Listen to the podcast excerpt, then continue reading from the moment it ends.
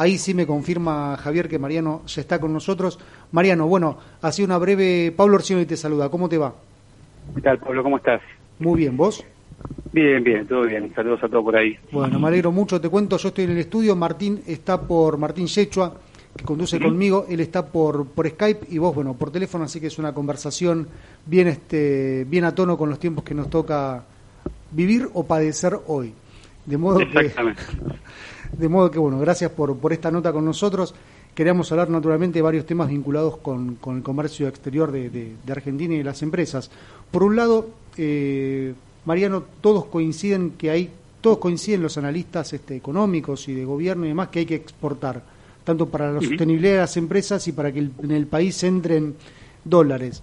Te pregunto a vos como experto en el, en el tema, ¿ves un real fomento de las exportaciones a propósito de las medidas que viene impulsando el gobierno? Sí, a ver, esto hay que mirarlo digo, fuera del contexto histórico, digamos, ¿no? Eh, Argentina tiene una macroeconomía y una producción pendular, históricamente, donde vamos pasando de producción local eh, a sustitución de con sustitución de importaciones, apertura, y vamos pendulando en eso, digamos, ¿no? Abrimos, cerramos, producimos, importamos y demás.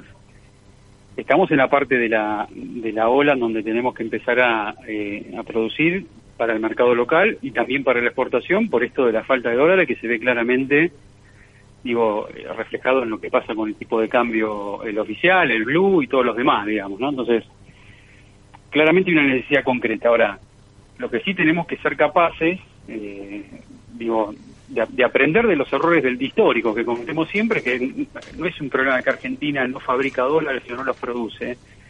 El tema es que estamos produciendo nosotros. Digo, no es un problema del tipo de cambio. El tipo de cambio es un síntoma de algo, ¿no? Eh, lo mismo que toda la macroeconomía. Si nosotros tenemos eh, una planificación de producción de largo plazo, donde vamos desarrollando industria cada vez más fuerte, cada vez con más investigación, con más desarrollo, lo que fuera, bueno, eso se va a traducir en que no tengamos tantos problemas eh, después de falta de dólares, ¿no? Eh, está muy bien que tengamos, eh, que seamos un país agroexportador en un perfil, pero el mundo hoy está pagando por otras cosas. en los últimos años ha pagado mucho por finanzas y hoy está pagando por servicios, información y demás, ¿no? ¿En qué mercados eh, las empresas argentinas son más competitivas? Bueno, históricamente eh, las empresas argentinas tienen eh, competencia en países cercanos geográficamente, digamos, siempre hay un impacto ahí, si hablamos de productos, ¿no? Siempre hay un impacto certero en, los costos de los fletes por nuestra ubicación geográfica. Y después en otros destinos por algunos productos que nosotros hacemos bien hace muchísimos años, que son los, básicamente los agroalimentos, en donde ahí sí eh, ya Argentina va ingresando en otros diferentes eh, países del mundo. Si, si miramos el mapa de exportaciones de productos con valor agregado argentino y demás, vamos a darnos cuenta que hay una un tiro muy corto en términos geográficos, ¿no? Digo, donde cuando más valor vamos agregando, pues lo somos competitivos más cerca. Eh, después, los agroalimentos, sí, históricamente eh, tenemos competitividad en mercados mundiales, a pesar de las subvenciones que dan en otros países a la producción de alimentos, ¿no? Digo, en Europa eh, tienen mucha subvención en la producción de alimentos, lo que hace bajar los precios internacionales y así todo, eh, bueno, Argentina tiene ahí cierto posicionamiento. Eso está, siempre estuvo ahí, digamos, y está y va a seguir estando, eh, por lo menos no se ve un cambio en ese sentido. Lo que sucede es que, bueno, ese tipo de, de producción, lo que decía antes, ¿no? Lo que nos estamos dedicando centralmente hace muchos años, es un tipo de producción por lo que no se paga mucho. De hecho, ni manejamos los precios, ¿no? Los precios son internacionales, son productos comoditizados y demás.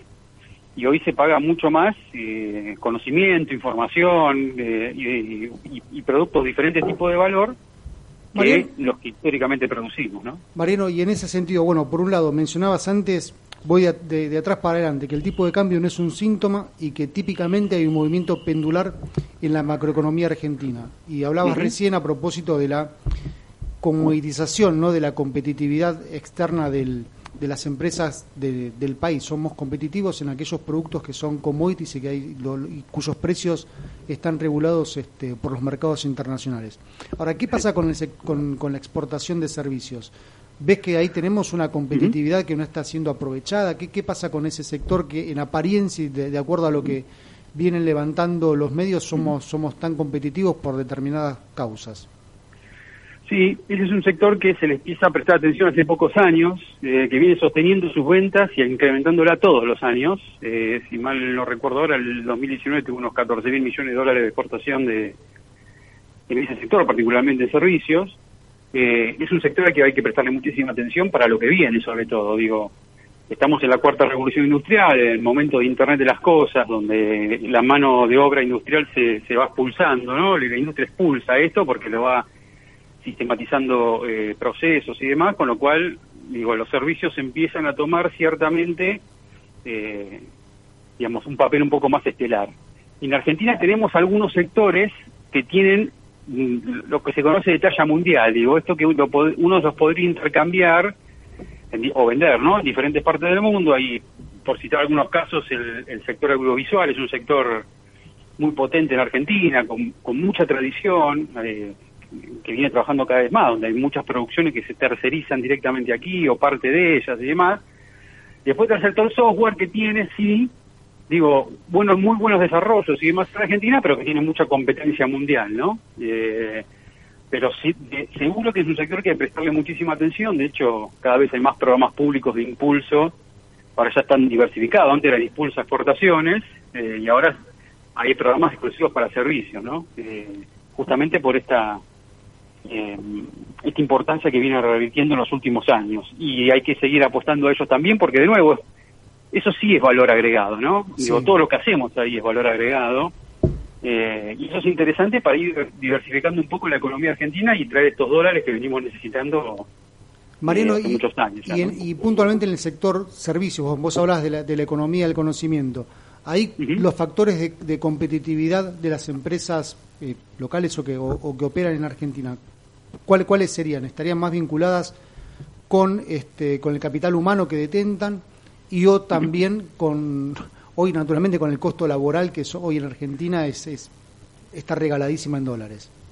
Sí, es una mezcla de esas cosas, digamos, no, no termina de ser un un tema sobre otro. Hay un tema en el sector servicios que también despacito, eh, perdón, el sector software, que despacito se va comoditizando, porque lo que están haciendo ahora las empresas, las grandes productoras de software del mundo, es directamente contratar, eh, ya no, no, pasan tanto por, em, por empresas exportadoras argentinas de software, sino que van directo a la mano de obra ya, contratándolos desde el exterior, porque el nivel de sueldo aquí es mucho más barato y en general nosotros cuando trabajamos con empresas exportadoras de software, muchas veces para determinar los destinos definimos cuánto es el salario mensual que se le paga a un desarrollador en el mercado destino para ver los niveles de precio.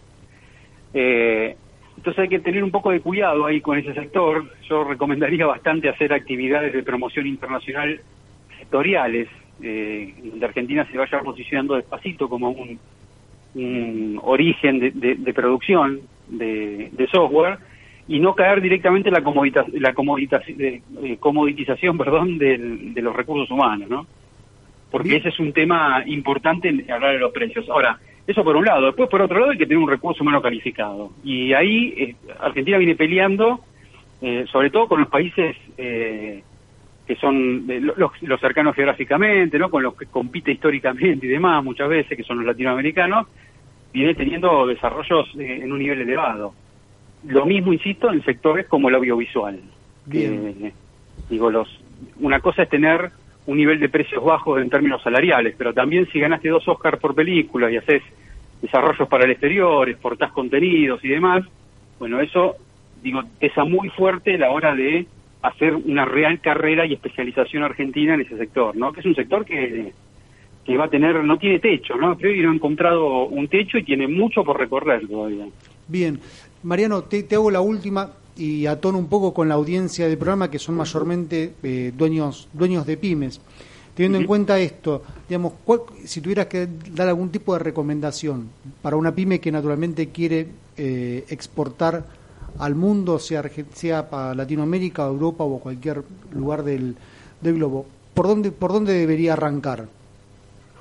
Bueno, primero, si está iniciando el proceso, tiene que ser un mercado sencillo para la empresa, porque el comercio exterior tiene uno se lo puede contar y demás, pero tiene una, una gimnasia que hay que lograr, ¿no? Entonces, en general uno recomienda empezar por mercados sencillos. ¿Cuáles son los objetivos? Y son Estados Unidos, Alemania, Francia, Japón y demás. Pero para llegar a esos, como decía un, gran amigo mío, para estar en primera tenés que jugar todos los partidos, ¿no?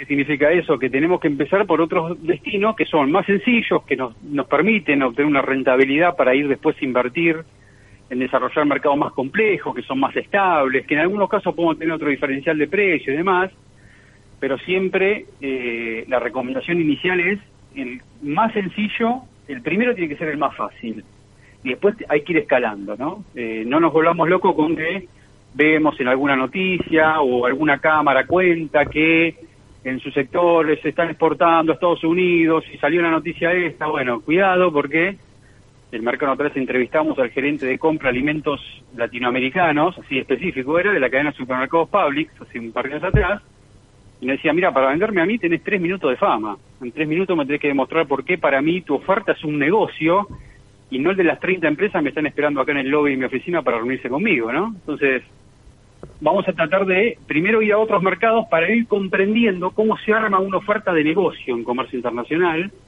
y después sí nuestro foco tienen que ser los mercados desarrollados, pero vamos despacito. Esa es una recomendación central para las empresas pymes porque lo que suele pasar es que sale de intentar exportar como pueden, porque escuchan que hay una feria, intentan ir a esta feria, se sube una misión comercial y demás, y después se frustran porque la exigencia es muy grande, porque no dieron bien con el canal de distribución, entonces le dijeron que su producto no tiene buena calidad, o le dijeron que su, su precio es muy alto, y eso en el comercio exterior, y para los oyentes lo podemos decir como un mensaje final si quieren, el precio y la calidad en el comercio exterior es un tema totalmente relativo y hoy podemos decir que es un tema obsoleto tenemos que configurar ofertas que tengan un montón de variables que hoy están demandando los compradores internacionales, que no solamente es una relación precio-calidad, eso me da el canal donde tengo que entrar nada más.